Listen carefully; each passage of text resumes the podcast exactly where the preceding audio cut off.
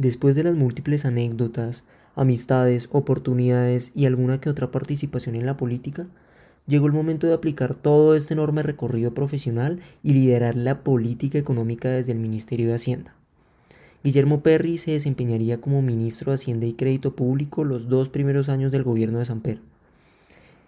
Asumiría este cargo en un momento con una economía resentida por la mala ejecución de la apertura económica, una economía en medio de un proceso de revaluación importante que conduciría a un déficit en la cuenta corriente, un panorama fiscal complicado debido al aumento prominente del gasto social por la Constitución del 91, una carrera por controlar la inflación y un crecimiento económico tímido y flojo. Pero con Samper al mando en la presidencia, las cosas parecían ir en buen camino. En este episodio discutiremos la relevancia de esta coyuntura económica complicada y la manera en la que fue afrontada. Año 1994 a 1998. Edad 49 años. Lugar Bogotá. La macroeconomía en el gobierno San Pedro. Hola a todos, buenos días, buenas tardes, buenas noches. No sé a qué hora lo estén escuchando, pero Espero que estén muy bien y que hayan tenido una semana increíble. Hoy vamos a empezar con el capítulo más intenso, largo y fuerte que hemos leído en todo este libro y a pesar de que nos falta poco y que todavía faltan unos gobiernos muy fuertes, voy a atreverme a decir que es uno de los capítulos más dramáticos y como en los que Perry le puso más corazón a el tema. Entonces, antes de empezar, queremos eh, presentarles a otro nuevo miembro de nuestro equipo. Esta vez está con nosotros Ricardo. Hola Ricardo, ¿cómo estás? Hola Maca, ¿cómo vas? Muy bien, gracias. Richie también es economista en la Universidad de los Andes. Bueno, está estudiando economía en la Universidad de los Andes. Y también nos estará acompañando en las próximas grabaciones. Y por supuesto también nos acompaña el inigualable Héctor. ¿Cómo estás, Héctor? Hola Maca, hola Richie, ¿cómo están? Hola a todos también, hola audiencia. Listo, entonces pongámonos manos a la obra porque este capítulo está muy largo, imagínense, 100 páginas. Entonces, la primera parte de este capítulo arranca, como lo dice el título, con la macroeconomía o las políticas macroeconómicas que se llevaron a cabo en este periodo en manos del ministro de Hacienda hasta entonces, Guillermo Perry. Entonces, por favor, Héctor, ilústranos con tu sabio conocimiento sobre qué era el pacto social para la inflación o por la inflación. Yo como siempre con, con esta cháchara económica, pero si tú bien lo decías, es el, el capítulo más largo del libro y creo yo, a pesar de que es bien largo, se me hizo pues fácil de leer porque es muy interesante y es, es bien divertido. También lo que cuenta aparte de que, bueno, divertido y turbio, pero bueno, Em, digamos empezando con todo lo del tema económico, que es pues principalmente lo que vamos a estar tocando en este episodio, vale la pena saber en qué coyuntura estamos y en dónde estamos parados y por qué vamos a hablar de tanto, tantísimos temas y reformas económicas. Y es que recuerden que en el episodio pasado, en el de la apertura de Gaviria, estuvimos hablando sobre eso que se llamó apertura hacia adentro, una la tan esperada, la tan necesaria y la tan impulsada por Gaviria y su gabinete, la, apertura económica, que eh, Perry dijo muy importante, pero se hizo de una manera que no nos trajo los beneficios que nos hubieran gustado, no nos trajo los beneficios que se esperaban. Se terminó llamando apertura hacia adentro, porque lejos de diversificarse la, la las exportaciones, de dinamizarse la economía, que son algunos términos que, son frecuentes en comercio internacional. Lejos de eso, se aumentaron las importaciones, se, vieron afectados o, vulnerados ciertos sectores de la economía como lo son la agricultura que no tiene la capacidad productiva eh, para, para responder digamos a esta apertura económica y un montón de problemas y en ese episodio estuvimos hablando de que cuando se hizo la apertura económica, se hizo la apertura simultánea de la cuenta de capitales. Y en ese episodio quedé debiéndoles qué es la cuenta de capitales. Entonces esta vez, ya que vamos a estar también tocando estos temas, voy a decirles ahora sí que es para el que no esté familiarizado mucho con estos conceptos. Y, la cuenta de capitales es simplemente un, componente dentro de algo mucho más grande y mucho más aburrido que se llama la balanza de pagos. Eh, pero bueno, en, en, en, la cuenta capitales simplemente se, se toman en cuenta, ¿cómo decirlo así? Se graban todas las compras y las ventas de activos extranjeros eh, dentro del país o, o del país afuera en otros países. Y todos estos activos son diferentes a las, digamos, a las reservas internacionales que tiene el banco. Entonces, claro, lo normal es que cuando se abre una economía, pues entre inversión, o sea, lo normal es que, pues claramente por definición, esta sea la cuenta que más se mueva.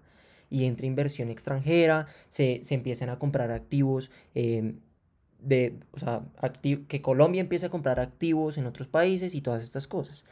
Pero por simple ley de oferta y demanda, esto provoca que si entran muchos dólares a la economía, pues el valor del dólar se va a caer y si se cae el valor del dólar se va a reevaluar el peso, ese es el término, cuando la tasa de cambio eh, baja y que digamos favorece al sector eh, turístico, a, los, a los que nos gusta viajar y comprar en, internet y a, a, los importadores, pero no favorece a los, a los exportadores, que era precisamente lo que se quería buscar. Y pues esto sumado a todo lo que ya habíamos hablado del, del gran gasto de la constitución, que solo vamos a tocar un poco más adelante, pero eso es en lo que estamos. Entonces estamos en un, en un panorama turbulento a nivel fiscal y estamos en un panorama turbulento a nivel de las, de las cuentas eh, en cuanto a la deuda y en cuanto pues al sector externo. Entonces, y pues a esto añadámosle em, siempre el, la cericita del pastel, que es la inflación. Desde, desde que empezamos el libro estamos hablando de esto. Entonces, todo esta, todo, toda este, esta contextualización nos lleva a qué hizo Perry. Y que, que, pues, qué interesante, no sé qué opinan ustedes, pero o sea, una persona como Perry con tanta capacidad y, con todo lo que ha demostrado en todos los anteriores gobiernos, pues en este, en este sentado en la silla de, de ya del ministro de Hacienda, con todos estos temas a cargo, pues qué, qué chévere y qué, qué interesante saber cómo manejó toda esta coyuntura. Entonces, hasta ahí cómo le suena el cuento. Problemático. Llevamos hablando demasiado de este tema. O sea, de la inflación y seguimos con el mismo rollo en Colombia. O sea, seguimos, yo creo que gracias a la constitución del 91, devolviéndome en el episodio anterior, logramos tener políticas que logren controlar más la inflación y que no sea como lo que más nos esté cascando y lo que ha permitido que hayamos blindado a Colombia de los problemas de la inflación en el siglo XXI y es la independencia del Banco de la República. Eso ya lo hablamos en el episodio pasado pero que lleguen políticas como el Pacto Social por la Inflación, que permitan controlar y bajar sustancialmente la inflación en menos de cuatro años, en realidad en menos de dos años, y que adicional a eso intente proteger el crecimiento económico, aunque fue un fracaso, pero intente protegerlo, pues es una novedad que no habíamos visto hasta ahora. Y es algo muy importante rescatar, creería yo. Claro, claro, definitivamente es algo, algo bien, pues no diría que innovador, pero sí es bastante creativo. Pero entonces ya explicando qué es el pacto social. Y esto es un larguero, o sea, definitivamente hay demasiadas páginas en las que Perry cuenta más o menos cuáles son los componentes de este pacto y, cuenta cómo, cómo se hizo. Eh, por supuesto se las dejo a ustedes para que las descubran, pero en palabras muy sencillas el pacto social es simplemente convocar lo que hablábamos hace mucho tiempo, convocar y convencer no solo a, las personas dentro del ministerio, a las personas dentro del gobierno, sino a los demás sectores de la economía. Esto es un trabajo conjunto con los demás ministerios y con los demás gremios para que todos ellos juntos, ah bueno, y los grupos empresariales, por supuesto, para que todos ellos juntos em, no subieran sus precios por encima del 18%. Lo que se quería llegar era a que todos junticos, por eso es el pacto, eh, todos junticos lográramos bajar la inflación al 18%, incluyéndolos a todos de nuevo.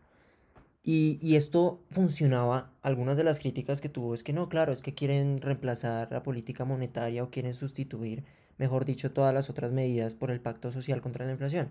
Pero Perry bien lo explicó, esto siempre estuvo pensado como un complemento a la política monetaria junto con un ajuste fiscal, que ya seguramente ya vamos a hablar muchísimo de eso, y, y eso funcionó como cooperación entre todos los sectores y es un ejemplo bien bonito de cómo se puede meter la política monetaria con la política fiscal eh, y, con, la política del gobierno. Eso es básicamente el, pacto social contra la inflación. Esto tuvo, esto tuvo bastantes cosas y, y me parece a mí que desde el momento en el que hablábamos las enseñanzas que le quedaron a Perry, de las reformas tributarias, de cómo bajaba, de cómo combatió la inflación López, de todas estas cosas me parece que las está aplicando acá hasta en la misma forma en la, como le hace publicidad a, sus campañas. Entonces aquí de nuevo digamos hay, hay una anécdota bastante curiosa sobre cómo se practicaba publicidad en, en ese entonces, pero es, es, sencillamente convocar y convencer a todos para que se comprometan con, con la inflación.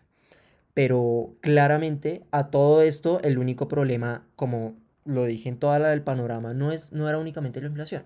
Había crecimiento flojo, tímido y eh, había otras, otras muchas cosas que van a involucrar un paquete de, medidas, creo que son cinco medidas, eh, que precisamente tratan de combatir todas esas problemáticas que, que mencioné. Entonces, Maca, de pronto tú nos puedes comentar cuáles fueron esos paquetes que él propuso.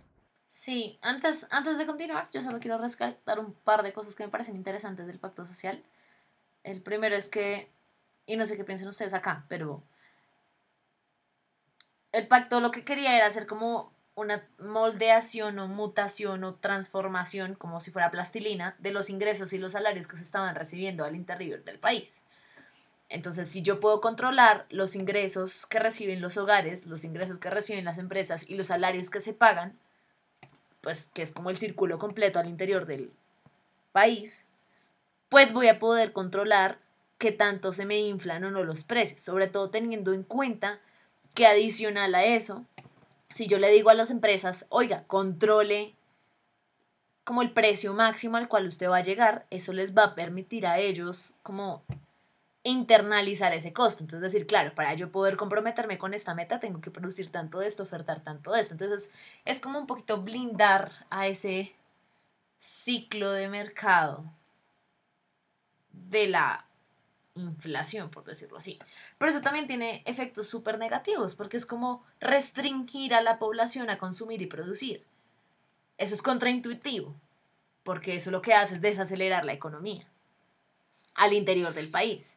Y si para colmo, pues tenemos en cuenta el contexto que nos había dicho Héctor, en donde ya sabemos que eh, el gobierno anterior, que Gaviria, eh, estaba, pues digamos, hizo una apertura económica de manera acelerada y lo que causó eso fue que un montón de empresas súper competitivas en el exterior que tienen como el billete y medio y que han explotado a las, a las economías en desarrollo con eh, materia prima y barata y, mano de obra barata, pues teniendo en cuenta todo eso, lo que hizo fácilmente es volvernos a nosotros menos competitivos. Entonces, ya veníamos desacelerando la tasa de crecimiento y, se, y con este tipo de medidas lo que podemos terminar haciendo es desacelerar más la tasa de crecimiento. Entonces, lo que quieren hacer este paquete de medidas que comenta Héctor es lograr como mitigar ese efecto. Y eran cinco medidas que voy a mencionar muy rápido para no centrarnos en eso. La primera es ajustar el gasto público, abriendo un espacio mayor gasto social, que eso estaba muy ligado con, con la constituyente, pues porque sabemos que la constituyente al tener mayores derechos que quiere garantizar, pues implica que tengamos que aumentar el gasto público y eso implica que pues tenemos que sacar más billete para salud, para educación, para igualdad para los adultos mayores, para discapacidad, para minorías, mejor dicho, más billete que supuestamente no tenemos. Entonces, y también esto estaba muy asociado a la reforma tributaria que siempre se hace en todos los gobiernos. Por favor, dejemos de estigmatizar la reforma tributaria, sí o sí hay que hacerla porque los contextos cambian eh, y cambian muy rápido en mercados abiertos, en economías abiertas. Entonces, esto lo que quería hacer era abrir ese espacio al gasto público, aumentando los recaudos y a su vez estimulando el ya cerrado eh, mercado que se estaba generando con estos incentivos de el tope a la inflación. El segundo era controlar las entradas de capitales a corto plazo. Eso reducido, es decir, oiga empresas, por favor, ya que va a entrar inversión extranjera, contrólese un poquito y no deje que tantos dólares entren tan rápido a la economía, Porque si hay muchos dólares, pues la gente va a preferir tener dólares a tener pesos. Y si hay más dólares que pesos, pues entonces va a valer aún menos el peso. Entonces eso no nos conviene. Y como ya tenemos un banco central independiente, pues entonces eso lo que dice es, oiga, frénese un poquito porque si no nos puede aún perjudicar más la apertura económica que debería estar beneficiándonos. Eso lo que hace también es controlar el déficit fiscal, como ustedes creo que saben. Eh, Ricardo y Héctor sí saben fijo. Eh, todos, los, todos los préstamos que se piden eh, al extranjero se pagan en dólares, no se pagan en la moneda local.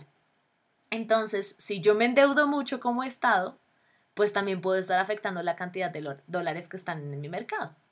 Entonces, pues simplemente es como también bájele al déficit, bájele a la deuda, porque si no, también va a tener problemas de la circulación de dólares que usted está teniendo en la economía.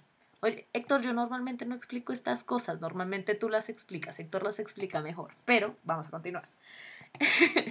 el tercero, el tercero es que la, eh, digamos como que se quiere realizar una política de ingresos y salarios muy similar o muy allegada a lo del pacto social en contra de la inflación para lograr o ayudar a desindexar el proceso de formación de precios y salarios que no requiera mantener las tasas de interés excesivamente altas. ¿Eso en qué se traduce? Si yo tengo salarios, si yo tengo ingresos muy altos y salarios que quiero mantener en un tope, pero no le estoy permitiendo a las empresas producir, no le estoy permitiendo a las empresas endeudarse tanto. Entonces, la, o sea, solo hay dos opciones para la empresa. O echa gente o modifica la forma en la que está eh, recibiendo los ingresos.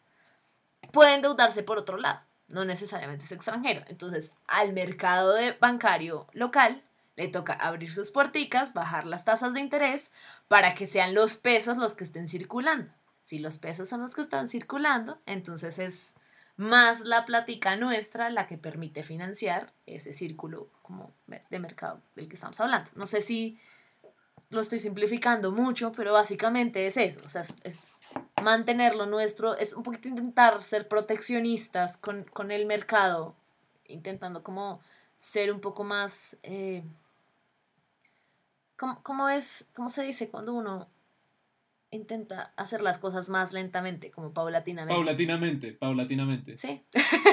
bueno, sí. Básicamente, todo lo que no se hizo en el gobierno anterior, como que es, Perry lo que intenta es como hacerlo ahorita, teniendo en cuenta que apenas llevamos como un año y medio, casi dos años, desde la apertura económica. La cuarta es la creación del Fondo de Estabilización Petrolera, entonces, eh, copiándonos un poco de los fondos escandinavos, específicamente eh, noruego. Y esto es algo que ya habíamos hablado con Héctor en capítulos pasados.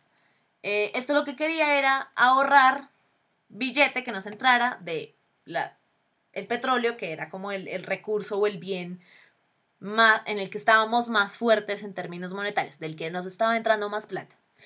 Y acababa de darse un descubrimiento de un nuevo yacimiento que se llamaba Cusiana y se esperaba que ese yacimiento diera muchos eh, rendimientos. Entonces lo que dijeron fue, aprovechemos que eso se va a abrir y ahorremos esa bonanza. Eso duró poco, pero era una bonita idea. Y pues igual recordemos, episodio pasado, antepasado, que nosotros no somos competitivos en petróleo, solo nos volvimos dependientes porque era lo que estaba dando mayor demanda en el mercado internacional. Y pues había que aprovechar de alguna forma la apertura económica. Y finalmente la quinta era adoptar una regla automática para determinar el precio interno del café. El café ya tenía mucho más forcita, eso también lo hablamos en episodios pasados. Entonces, si yo tenía, ¿qué, ¿qué, era lo que pasaba antes? Ya teníamos apertura económica, el café estaba siendo competitivo en el exterior. También lo que pasa es que era competitivo porque lo subsidiábamos, pero eso Perry nunca lo menciona, pero es importante tenerlo en cuenta. Y eh, se estaba dando como una mini bonanza. Entonces, cada vez que se cambiaba el precio internacional, los gremios se quejaban. Entonces tocaba reunir a los gremios y mirar si charlábamos, a ver cómo cuadrábamos el precio, cómo cambiábamos la tasa del subsidio, shalala, shalala. En cambio, si yo creaba una regla automática, pues simplemente es como como la tasa de cambio en un banco. Si usted va con una tarjeta de crédito suya y paga en Alemania, no es que usted se tenga que sentar a charlar con el banco a ver si le, si le negocia la tasa de cambio, no, simplemente automáticamente el banco ya sabe cuál es la tasa de cambio. Generalmente los bancos lo manejan como los miércoles a las 2 de la tarde cambiamos la tasa de cambio cada semana. Entonces, pues uno mira el miércoles a las 2 de la tarde, ya se cambia automática, le cobran automático y no pasó nada.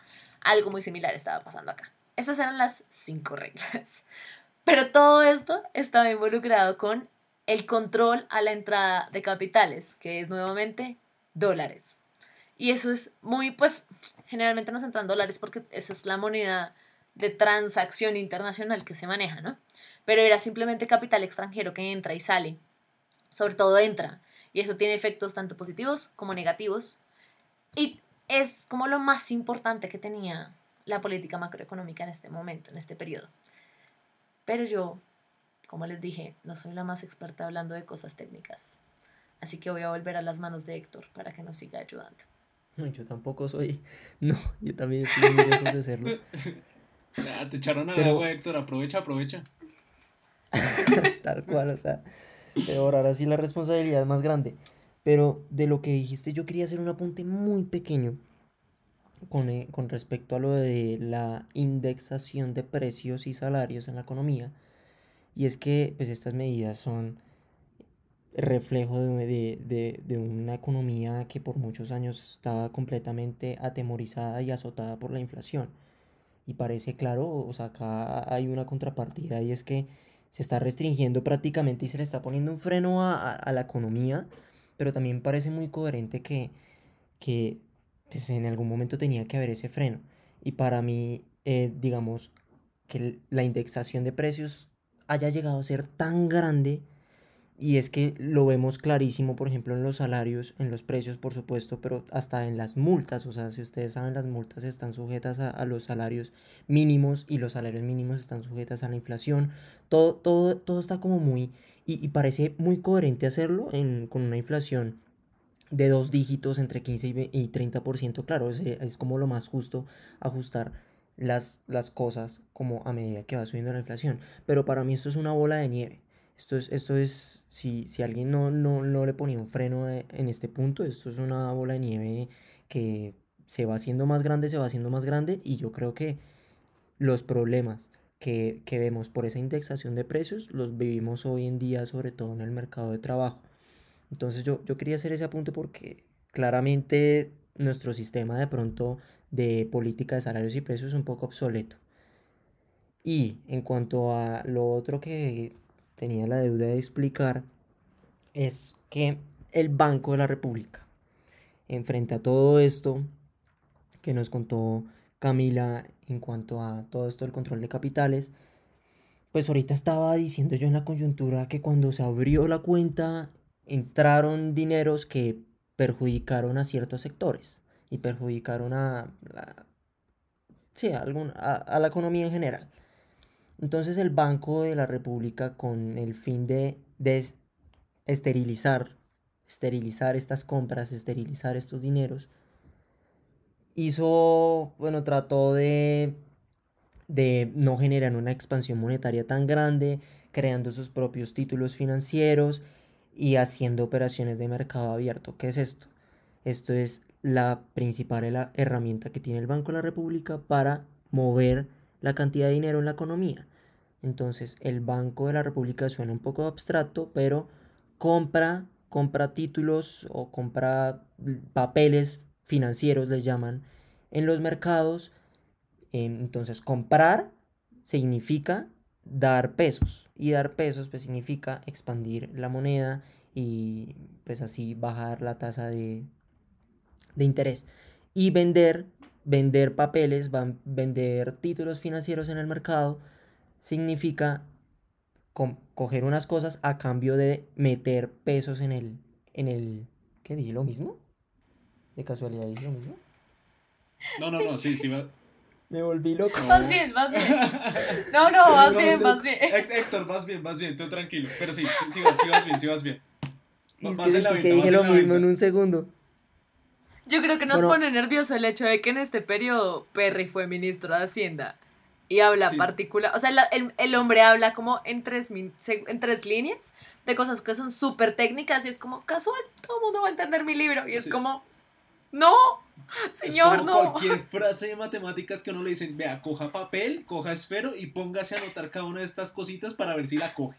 Literalmente es así como habla Perry en este momento, pero dale Héctor, nosotros confiamos en ti, tú puedes. Espera, voy a dar solo otro spoiler. sentí que dije voy a dar solo otro spoiler. Y vender. Dios mío, me, dio un, me, entró un pánico en el cuerpo, pero lo voy a volver a decir para cortar este pedazo ya. Entonces, dale, acá, no hay presión, acá no hay presión. ¿Qué son las OMAs? Las OMAs son las... ¿Qué son las operaciones de mercado abierto o OMAs? Son las la principal herramienta que tiene el Banco de la República para mover o para cambiar la cantidad de dinero que hay en la economía. Entonces, cuando el banco sale al mercado financiero y suena un poco abstracto, lo que hace es comprar o vender títulos o papeles financieros, que así le llaman, es, es raro. Pero entonces, cuando compra esos, esos títulos, lo que hace es em, cuando compra esos títulos, lo que hace es obtenerlos a cambio de inyectar pesos en el mercado. Y pues con eso baja su precio, baja la tasa de interés, la niña. Y cuando sale a vender títulos, lo que hace es mm, darle títulos al mercado a cambio de sacar pesos. Y eso pues lo que hace es incrementar el valor del peso. Así funciona más o menos. Entonces Perry pues acá nos cuenta que cuando el banco quiso esterilizar, lo que sucedió con la, con la revaluación y con la entrada de capitales generó una deuda muy grande para el banco y un rollo. Y aparte, cuando se precisamente se efectuaron los controles de capitales que nos contó Maca ahorita, pues el banco empezó a soltar, a aflojar su política monetaria, ya no era necesaria tanto, tanto drama, pero claro, cuando el banco cambia su, sus tasas de interés, esto tiene un rezago, o sea, esto no es inmediato. Las tasas del mercado reaccionan no, reaccionan al tiempo cuando el banco cambia sus políticas. Entonces, claro, entonces aquí vemos como el problema sigue latente. ¿Qué propone Perry? ¿Qué propone el por el lado del gobierno? Que se impongan algunos controles sobre las tasas de interés. Y esto con el fin de evitar pues, que las tasas sigan al alza. Y precisamente si las tasas siguen al alza van a seguir entrando dólares a la economía y eso es precisamente lo que no queremos. Entonces, este problema del banco termina en algo bueno y es que Perry nos dice, aquí es el ejemplo perfecto de, digamos, lo que decía ahorita, de cómo el gobierno y el Banco de la República pueden cooperar y, sacar a la economía de problemas.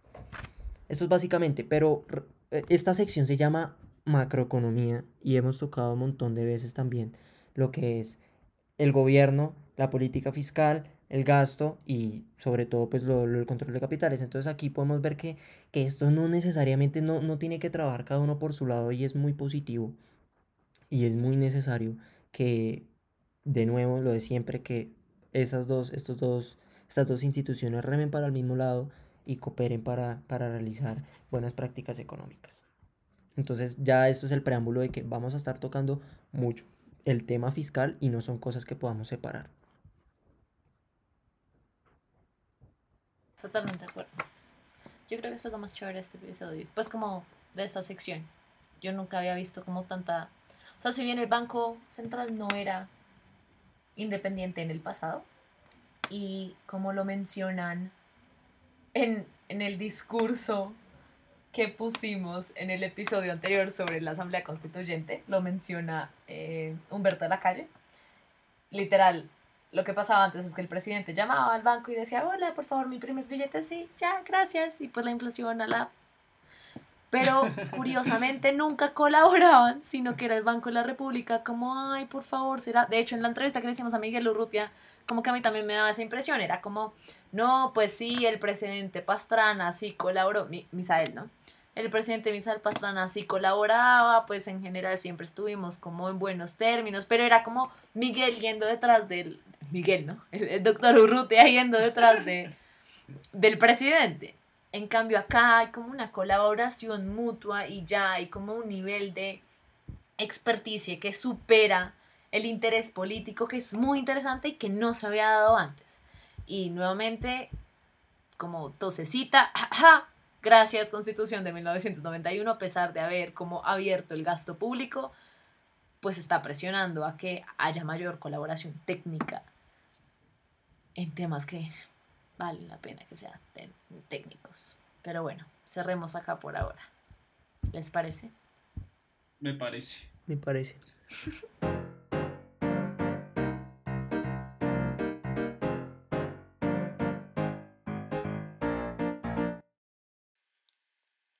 Lo prometido es deuda. Ya que por fin terminamos con todos los tecnicismos de macro, vamos a seguir con, con nuestra siguiente sección, que en este caso es lo, lo prometido es deuda.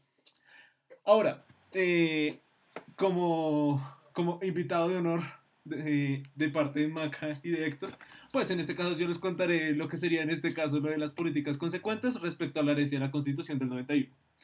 En este caso, pues, eh, en los capítulos anteriores, se mencionaba que, pues, Colombia ha pasado por lo que fue todo el proceso de la Constitución de 1991.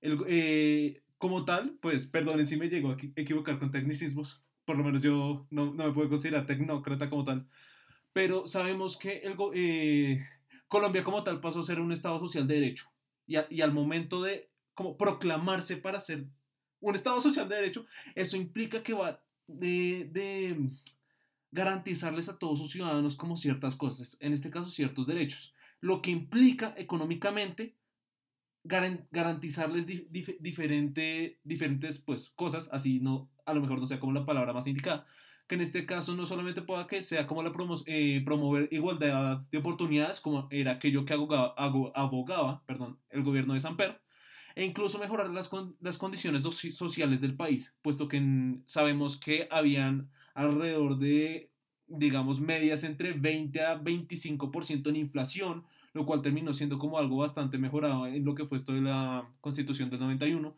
Y al mismo tiempo, en este caso, les, vamos, les voy a hablar por lo menos de lo que fue el aumento en lo que sería la educación, puesto que hubo un aumento considerable en, este, en, en cuanto a porcentaje de PIB destinado, y al mismo tiempo algunos recortes debido al aumento del gasto social que se tuvo que hacer. Entonces, en este caso, por lo menos, existió un compromiso demasiado fuerte con lo que fue aquello que fue la cobertura y la calidad de la educación. En este caso, como les dije anteriormente, existió un gasto del 2.1% del PIB desde 1994 a 2.6% en el año de 1996 lo cual pues implica que efectivamente no, no solo eh, pues sabemos que hubo por lo menos cierta tasa de crecimiento en estos últimos en esos dos años, en ese periodo, sino que al mismo tiempo eh, pueda que eh, nosotros hablemos en este momento en términos porcentuales, pero 0.5% de PIB de un país puede llegar a ser una cantidad muy importante. Por otro lado, en este momento se impusieron como algunas prácticas que luchaban en este caso contra la pobreza. En este caso, de pronto no reconozcan los nombres, pero pues tienen que ver bastante con aquellos que son los programas sociales que en este momento están rigiendo en el país. Hablo en este caso de lo que es la red de solidaridad social, que en este caso es la antecesora de Familias en Acción. Y Familias en Acción, pues para aquellos que no lo sepan, es en este momento el programa de prosperidad social que entrega a todas las familias pobres y que se encuentran en condición de como pobrezas extremas a pues o sea, tipo, las familias que tienen tantos niños, niñas, adolescentes, un incentivo económico que les permita como promover aquello que es la formación de capital humano, que pues como sabemos es un componente fundamental en lo que termina siendo como el futuro de estas personas. Y no solamente eso, sino que al mismo tiempo eh, le permite generar como una movilidad social y el acceso a programas de educación tanto media como superior. Y por otro lado, en este caso, eh, algunos subsidios ancianos en situación de pobreza que eh, en este caso también es una precursora. Espera, ¿es precursora o antecesora? No, precursora, precursora. Sí, precursora, eso es de antes. De lo que es el programa de Colombia Mayor. Y pues Colombia Mayor, siendo como aquel programa que se destina para la protección de los adultos mayores que se encuentran desamparados y que al mismo tiempo no tienen la ventaja de lo que algunos otros tienen, que es en, en este caso la pensión. Ahora, eh, volviendo a como el tema general, sabemos que eh, por más de que exista todo este tipo de aumentos, el hecho de tener que garantizarles a las personas dichos derechos implica no, no solo como recortar algunos gastos que a lo mejor no sean como del todo necesarios, como Perry en algunas de, las hojas del capítulo, si no me equivoco, creo que en las primeras, por ahí 30, curiosamente, menciona que eh, algo que eh, él dice incluso literalmente, es que cuando uno es ministro de Hacienda y, y le piden recortar gastos, es muy, es muy interesante porque siempre hay una tela de donde cortar. Solo que existe un problema muy grande. Y es que incluso hay, momentos en los que el gobierno, congresistas, funcionarios, incluso dice que los militares se le pueden como revelar. En, términos cotidianos se le, se, podría decir como que se le metió al rancho. Porque básicamente es... Incluso hay una anécdota, ahora que me acuerdo. Hay un momento en, en el libro en el que Perry menciona como nosotros como que eh, una de las formas para reducir los gastos es hacer que los funcionarios que tengan que viajar continuamente no lo hagan en, en calidad de primera. En este caso, que tengan que ir en, en, el sector económico. Y en este caso, si no, no, no, me, no me acuerdo exactamente de, de, la persona que se, que se le, que le, le llamó la atención a, a, Perry, por no decir menos. Si, si acaso Héctor o Maca me pueden llegar a ayudar como buscando quién fue. Pero, pero como tal empezaron a decir como, eh, usted no puede hacer eso porque simplemente no, no, no tiene sentido y, y, y, las únicas excepciones que creo que tienen que haber son los de los ministerios y, y otro grupo de, de, de, los del gobierno no sé, por lo menos para mí, esa fue una de las secciones en las que es bastante interesante como el impacto que puede llegar a tener el simple, el simple hecho de recortar, de recortar los gastos, porque en este caso, por más de que en la carrera nos digan como, por más de que obvio, eh, estemos siempre sujetos a las tasas de interés y las tasas de inflación, por más de que a la persona nunca le quieran reducir su ingreso, el hecho de que le reduzcan en este caso, eh, por así decirlo, cosas que le generan como una utilidad, como lo sería simplemente la tranquilidad en el momento de ir en un avión o simplemente darse un pequeño lujo en caso de estar en alguna, en alguna otra ciudad del exterior, obviamente va, a implicar que la persona se va a molestar con aquel que es ministro de Hacienda. O bueno, no, no sé qué opinan ustedes dos. No, totalmente de acuerdo. si yo llego a ser, si, yo llego a ser ministro y veo que, que tengo que asegurar eh, tanto pues como, como estando en la posición de ministro como el mismo gobierno que se acaba de comprometer a, a todo esto que se hizo anteriormente en la constitución del 91, a garantizarles a todas las personas el, el hecho de, incluso de, de, tener salud, que fue como algo que pasó, eh, pues ya sabemos en la, con la ley 100 del 93, que terminó des, descentralizando todo lo que fue el sistema de salud, y que al final termina, termina, termina favoreciendo demasiado a la población colombiana. Eh, por si acaso, este es dato curioso, dado que pues uno tiene la ventaja de ser eh, hijo de militares y médicos, que por más de que sea muy criticado el, el sistema de salud en Colombia, hay personas eh, y que incluso dicen que es muchísimo mejor que incluso de un, de un, país tan desarrollado como los Estados Unidos. Y eso implica en términos del grado de cobertura que hay para cualquier persona. De pronto hay como algún, alguna que otra polémica, pero es casi que sencillo acceder al sistema de salud. Bueno, ahí sí me corregirán, porque pues a lo mejor siempre hay excepciones, pero, pero e, eso es algo que hay que tener en cuenta. Pueda que Colombia tenga bastantes problemas, pero de cierta forma hay algunas ventajas que tenemos y que a lo mejor no nos estamos dando cuenta. Solo falta chequear un poquito de Perry para darnos cuenta de eso. No, totalmente de acuerdo. Aparte, yo creo que hay un par de cosas interesantes que mencionar ahí. El primero es eh, nosotros ya habíamos hablado del personaje que era Samper. Samper en este momento ya es presidente. Y una de las caracterizaciones que habíamos hecho de él, además de ser amigo de Perry, es que era una persona muy política. Entonces, hablar de recorte presupuestal en... Primero, porque hay una necesidad de recorte presupuestal, ya lo vamos a ver, pero es básicamente porque se necesita hacer una reforma tributaria, porque se necesita hacer una reforma tributaria, por lo que ya hablamos de que necesitamos financiar de una manera más adecuada el gasto público y no podemos seguir endeudándonos porque el pacto por la inflación no nos lo permite. Eh, en ese sentido, cuando tú vas a hacer recortes presupuestales, pues los tienes que hacer de lugares donde puedan ser mucho más eh, eficientes, llamémoslo así. Curiosamente, los recortes van en educación y en fuerza pública, pero van en términos más eh, como lo decía Richie, como de bienes de lujo. Entonces, pues recordemos que igual los, las personas del sector público no es que ganen la millonada, tienen un muy buen salario, tienen un salario que está asegurado, tienen muchos beneficios, pero también les toca muy duro. Y entre más alto es tu cargo, mayor riesgo es el que corres en este país. Entonces, ese tipo de cosas lo que te garantizan es que de una u otra forma tú tengas ciertos privilegios por estar ahí. No necesariamente lo estoy excusando, pero definitivamente eso hace que las relaciones políticas entre el Ejecutivo, el Legislativo y el Judicial sean mucho más amenas. Es dinero a fin de cuentas. Si el ministro de Hacienda le quita el chorro al presidente para poner, poder tener buenas relaciones con las otras dos ramas del poder, es problemático. Se fue Samper el que le llamó la atención. eh, eso por un Ah, lado. ¿Sí fue Samper? Sí, fue Samper. Por el otro Ah, lado, Ahí está, ahí eh, está.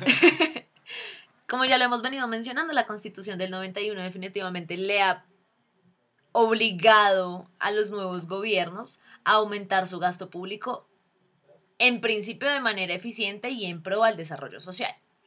En los primeros años de los gobiernos que siguen la constitución del 91, nosotros vamos a ver un impacto muy positivo en eh, educación, en salud, en pensiones, en bienestar social, en tasas de desigualdad.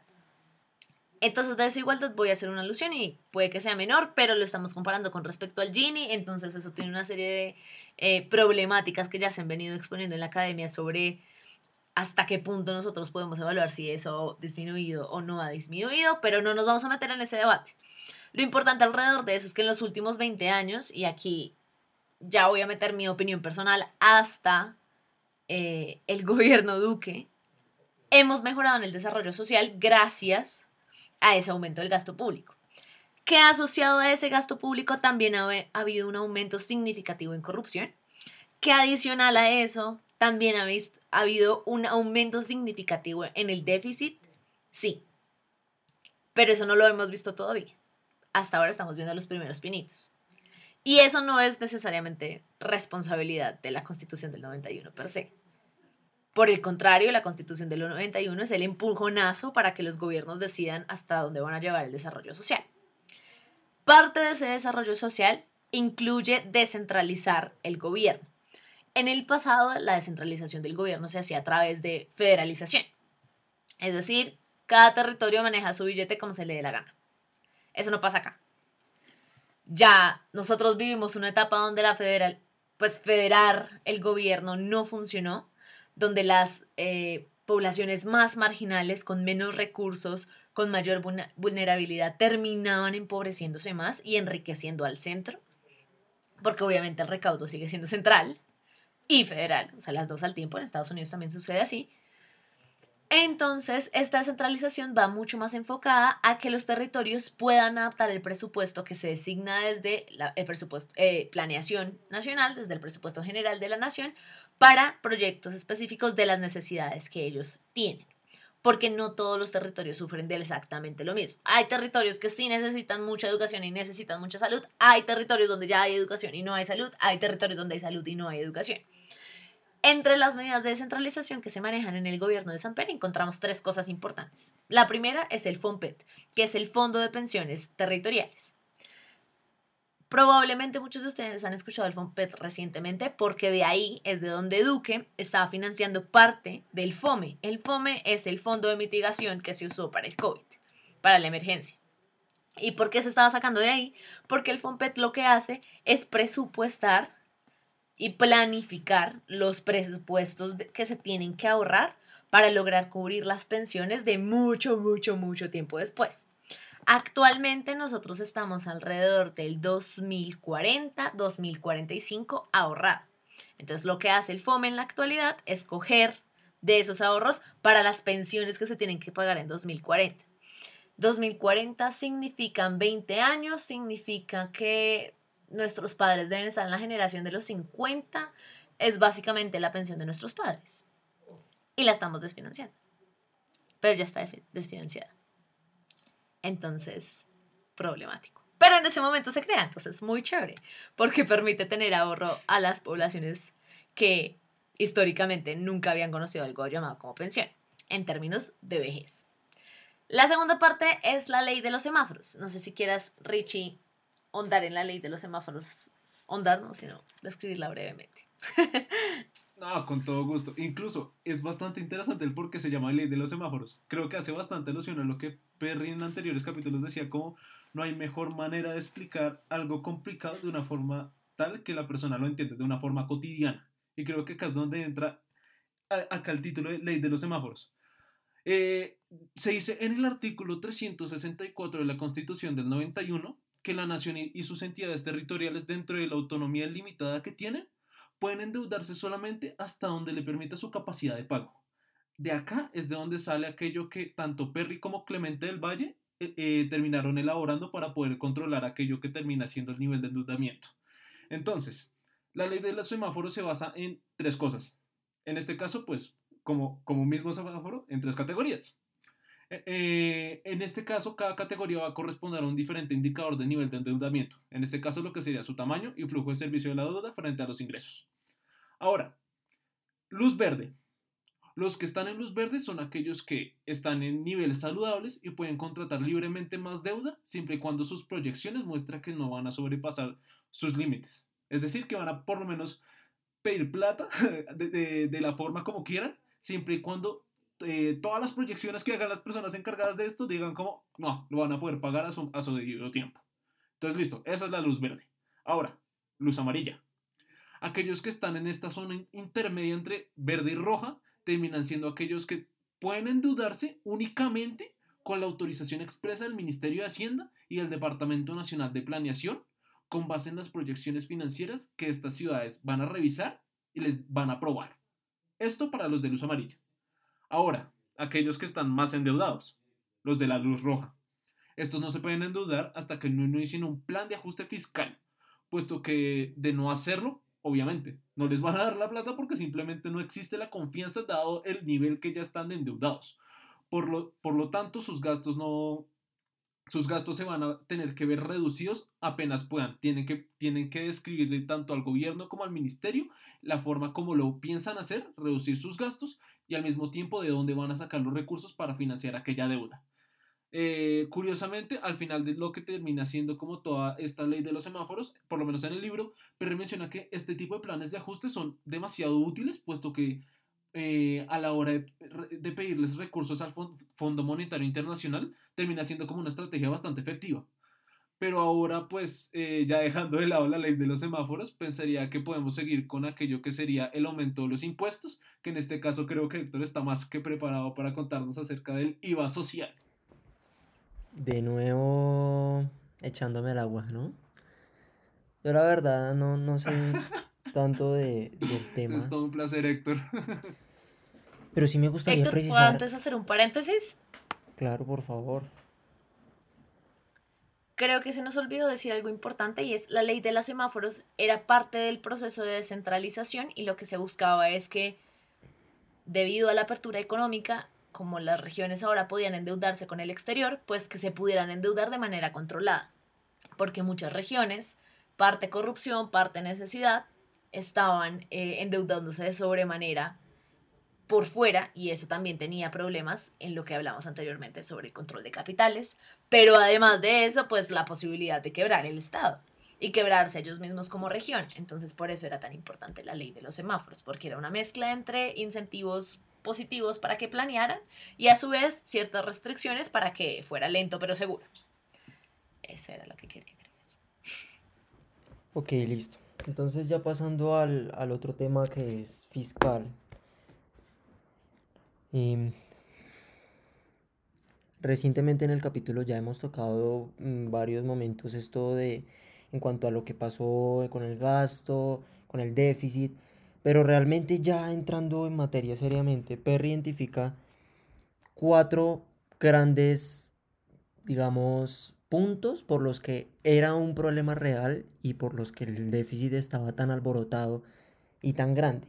El primero de ellos es que la descentralización de la que estamos hablando precisamente requiere, como ya se ha dicho, que haya mayores y más rápidas transferencias a los, a los diferentes municipios y departamentos. Esto uno. Dos, En la Constitución también hablamos de que hubo un gran gasto en el sector de justicia, ya que se crearon instituciones como la Fiscalía, como la Corte Constitucional, como el Consejo de la Judicatura, varias cosas.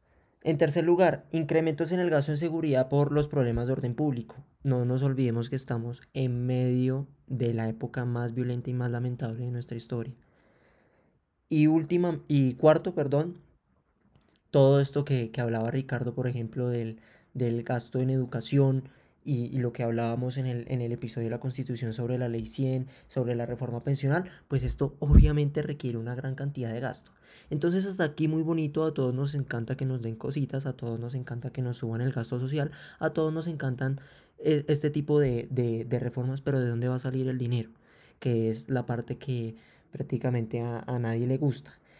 Entonces, claro, Perry obviamente sabe perfectamente esto ya con su cargo de director nacional de impuestos, esto lo tiene más que claro, y sabe que es necesario proponer una reforma estructural, entre comillas, porque esto, estos, esto de, estos eran parches, esto no lo vamos a, a dejar de decir, estos eran parches, pero, pero era necesario. Entonces lo que proponía Perry en un principio era una reforma que no subiera tasas impositivas, que no subiera los impuestos, porque esto era lo que se había prometido en campaña, pero que sí atacara fuertemente la evasión fiscal, algo que todo el mundo dice, pero pocos tienen la verdad, la fórmula y nadie sabe cómo hacerlo. Eh, y aparte de eso, atacar las deducciones y las exenciones. Acuérdense que es, es, muy diferente. Las deducciones es cuando uno paga el impuesto, pero se lo devuelven por X o Y razón. Pero una, una exención es directamente no pagar el impuesto. Y esto es bien conocido. De estas, de estas tenemos bastantes. Y esto ha sido un veneno para nuestra, nuestra cultura tributaria desde hace mucho tiempo. Entonces, eh, adivinen qué pasó cuando Perry fue a convencer o a convocar a los diferentes gremios y, y, sobre todo pues en el Congreso a los partidos a convencerlos sobre esta, sobre, sobre esta propuesta, todos muy contentos con lo de, las, lo de la evasión, todos aceptaron las leyes de, la, de las medidas contra la evasión, pero Perry contó, nadie quería pasar una sola medida contra las exenciones, porque por supuesto cada quien en el Congreso jala por sus propios intereses, todos estamos remando para lados diferentes y eh, la locura, aquí nadie quiere que lo pongan a pagar impuestos más, más, más de lo que supuestamente ya pagan. Y por supuesto sabiendo que todos estos personajes tienen muchos intereses en el sector privado y en sus empresas.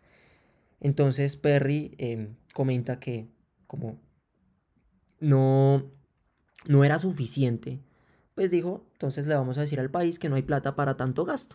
Y perfecto. Pero entonces la tragedia de la anécdota es que salió un tal Víctor Renan, que según Perry era el oráculo de temas tributarios dentro del Congreso, y le dijo, pues entonces subamos impuestos, que esto afecta poco a muchas personas. En cambio, las exenciones afectan mucho a pocas personas. Esa frase es un poco perturbadora, la verdad, pero claramente acuérdense que aparte de que queramos subir impuestos o no, no se trata solo de tener buenas intenciones políticas, sino que estas reformas sean políticamente viables. Y ante la necesidad, pues Perry no tuvo más remedio que subir el IVA, el IVA del 13 al 16%, y un IVA que, que llamó IVA social, mm, seguramente por todo esto de la admisión Musgrave, de para qué sube usted recaudos y no va a gastar en, en, en políticas sociales de alto impacto. Pero entonces aquí hay, hay, una frase que sí me gustaría que sí me gustaría traer y es que pues claro, apenas le dicen a Perry pues suba impuestos, Perry dice no puedo porque entonces yo me comprometí a eso con Samper. Y el señor Víctor Renan que les hablo le dice ningún presidente ha cumplido sus promesas en materia de impuestos. Los ofrecimientos de bajarlos o no subirlos son solo para la campaña.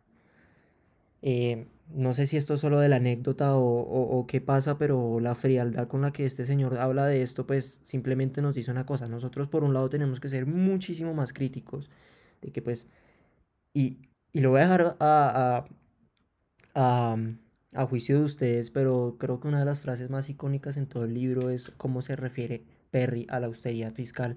y a cómo las personas que tanto hablan de la austeridad fiscal al final no lo terminan haciendo nunca. Yo creo que Perry aquí se va a dar cuenta, ya como ministro de Hacienda, que cada vez el gasto es más rígido hacia abajo, cada vez esto está sujeto a temas políticos, a temas constitucionales, y es muy, muy, pero que muy difícil bajarlo. Ya por, por un lado, ya Ricardo nos contó que bajarlo en cuanto a estas cosas, en cuanto a estos derroches de viajes, de, de, seguridad, todo esto es muy complicado porque no es políticamente viable, no se deja, no pasa, no sucede todo el mundo se queja. Pues todo el mundo, todo el mundo, los de, las, los de arriba, me gusta decirle a mí. Em, pero, Dios mío, de verdad es un tema muy, muy frustrante. Porque aquí nos damos cuenta que, de nuevo, lo que siempre dijimos, nos hemos enamorado del IVA, nos hemos enamorado de subirlo, no tenemos de dónde más coger, pero sí es una realidad que tenemos que desatanizar la cultura fiscal, porque si queremos todos estas estos estos gastos sociales de algún lado tiene que salir el dinero o de como dicen por ahí de algún palo tienen que salir las cucharas. Porque yo sí creo que este círculo vicioso de no pagar impuestos, de descontento social, de es que el gobierno roba, eso sí nos ha hecho mucho daño y nos seguirá haciendo mucho daño hasta que no le demos el beneficio de la duda y no empecemos a, a, desatanizar y precisamente a promover esta cultura fiscal que tanto nos hace falta. Porque simplemente el, el círculo vicioso de no es que el gobierno roba, entonces como el gobierno roba yo no pago impuestos, entonces como no, no pago impuestos no hay plata para, para bienes públicos, como no hay plata para bienes públicos, pues entonces los que ahí no me gustan, entonces como no me gustan no vuelvo a pagar y, y eso se vuelve un círculo vicioso en el que si alguien o alguna generación no le da el beneficio de la duda a la persona que viene de que esa persona va a utilizar bien los, los, ingresos públicos, esto de ahí no vamos a salir nunca y es más que necesario con todas las reformas que necesitamos hacer ahorita. Eso es lo que me gustaría decir en cuanto a materia fiscal. Nada más. Yo solo quiero rescatar un par de cosas. Qué vomitada. Adelante, adelante. Luego, yo aporto mi parte porque se me hace impresionante esta temática. Pero dale, Maca, cuéntanos. Yo solo quiero agregar un par de cosas. La primera es que si nos damos cuenta, una de las herencias interesantes que deja la, la constitución es como ese empujón de que obligatoriamente las ramas se tienen que estar comunicando más, las ramas del poder, y que adicional a eso ya la política dejó de estar dentro de esa hegemonía bipartidista. En lo que en un inicio lo hubiésemos visto como los primeros pinitos de la UP, que igual fue masacrada. En realidad, la constitución del 91 lo que permite es que la pluralidad empiece a surgir más hasta qué punto surge, hasta qué punto es una ventana de oportunidad, hasta qué punto eso se ha dado de la manera en la que nosotros lo queremos en la actualidad, eso es otro cuento, pero es una ventana de oportunidad, un cambio político muy importante que los técnicos deberían aprovechar. Perry ya tiene, ya está empapado de lo que significa estar en la política y al tiempo ser un técnico dentro del sector público y lo más interesante alrededor de eso es que logra sin perder como su esencia comunicarse con las diferentes ramas sobre lo que significa eh, temas como la necesidad del recorte presupuestal. A que lo haga de manera exitosa o no exitosa es algo difícil porque obviamente igual él es un técnico y en el sector público hasta el día de hoy no gustan tanto los técnicos. O sea, en ciertos lugares sí, en ciertos lugares no. Creo que hoy en día es mucho más aceptado, pero todavía hay lugares muy como renuentes a la idea y que hablan de rigurosidad sin ni siquiera como entender qué significa la palabra rigurosidad. Pero bueno, eso lo vamos a dejar de lado. La otra cosa que me parece interesante que mencionaba Héctor eh, es entonces cómo manejan las, o sea, cómo se moldean las políticas fiscales alrededor de esas problemáticas. Eh, y creo que para esto es muy interesante ver que la Constitución del 91, al tener esa cualidad de representatividad del pueblo, permite que haya un acercamiento más interesante entre las personas que están en el Ejecutivo y los ciudadanos. Y, uff, el gallo, como si estuviera creciendo, Dios santo. y eh, algo en lo que hace mucho hincapié Perry es la necesidad de que haya mayor comunicación con la ciudadanía. Recientemente nosotros vimos una crítica muy fuerte al alcalde Enrique Peñalosa, que debo admitir no es de mis afectos, porque al igual como lo menciona Perry, me parece muy engreído con sus decisiones y cree que no hay otra forma de ver las cosas. Lo voy a dejar ahí, Pero, eh, más allá de eso, él es uno de los pocos alcaldes que hace una rendición de cuentas amplia sobre lo que sucedió y hace algo tan sencillo como poner un anuncio en todos los parques, en todas las vías que se implementaron, porque eso permite que la ciudadanía se apropie de lo que es suyo, de las cosas que sucedieron y que cambiaron, que le permitieron tener una mayor calidad de vida. Y eso importa. Los simbolismos y el incentivo que tú le das a la ciudadanía frente a cómo se comporta con respecto a lo que es suyo, importa. Perry tenía un acercamiento muy interesante con el alcalde del entonces de Bogotá, eh, Antanas Mocus, que a pesar de haber apoyado mucho a Enrique Peñalosa, eh, pues sí es de mis afectos, o sea, sí va más, esto ya es muy personal, pero eh, Antanas Mocus es el primer alcalde en Colombia eh, que trae esta idea de comunicación con la ciudadanía de manera muy potente y Perry no solo la toma, sino que ya la venía desarrollando y le parece muy valioso y muy importante, porque eso es lo que permite que realmente las políticas se adopten. En términos fiscales, la necesidad de que las personas entiendan algo que es tan técnico para que lo apropien y lo acepten y lo apoyen es fundamental. Por eso cosas como la ley de financiamiento tengan X o Y maravillas, que no las tienen, sorry, not sorry, eh, no, no van a poder prosperar si no tienen en cuenta la ciudadanía. Tú puedes tener el instrumento más increíble, la última Coca-Cola en instrumentos para que la economía mejore y todos seamos multimillonarios. No te va a servir de nada si la gente no tiene la capacidad de apropiarla, porque tú no tienes la capacidad de comunicarte con la ciudadanía frente a lo que estás haciendo. No es responsabilidad de la ciudadanía saber absolutamente todo. O sea, cada individuo no puede como hacer 800 carreras para entender todo lo que todo el mundo está haciendo. El siglo XXI no funciona así.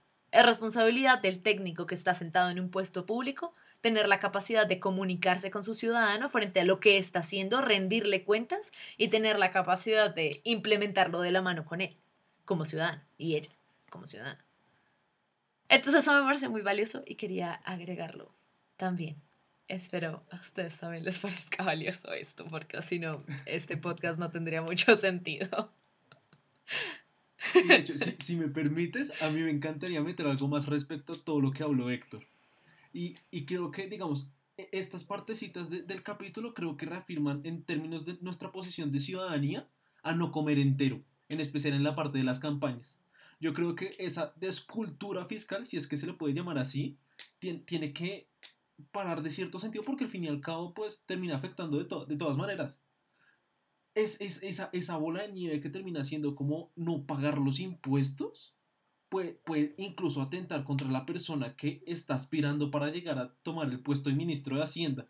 Y el hecho de que la misma ciudadanía no conozca todo lo que se tenga que hacer en términos de reformas tributarias que a lo mejor puedan, puedan que sean como mal vistas en, en este momento, pero necesarias,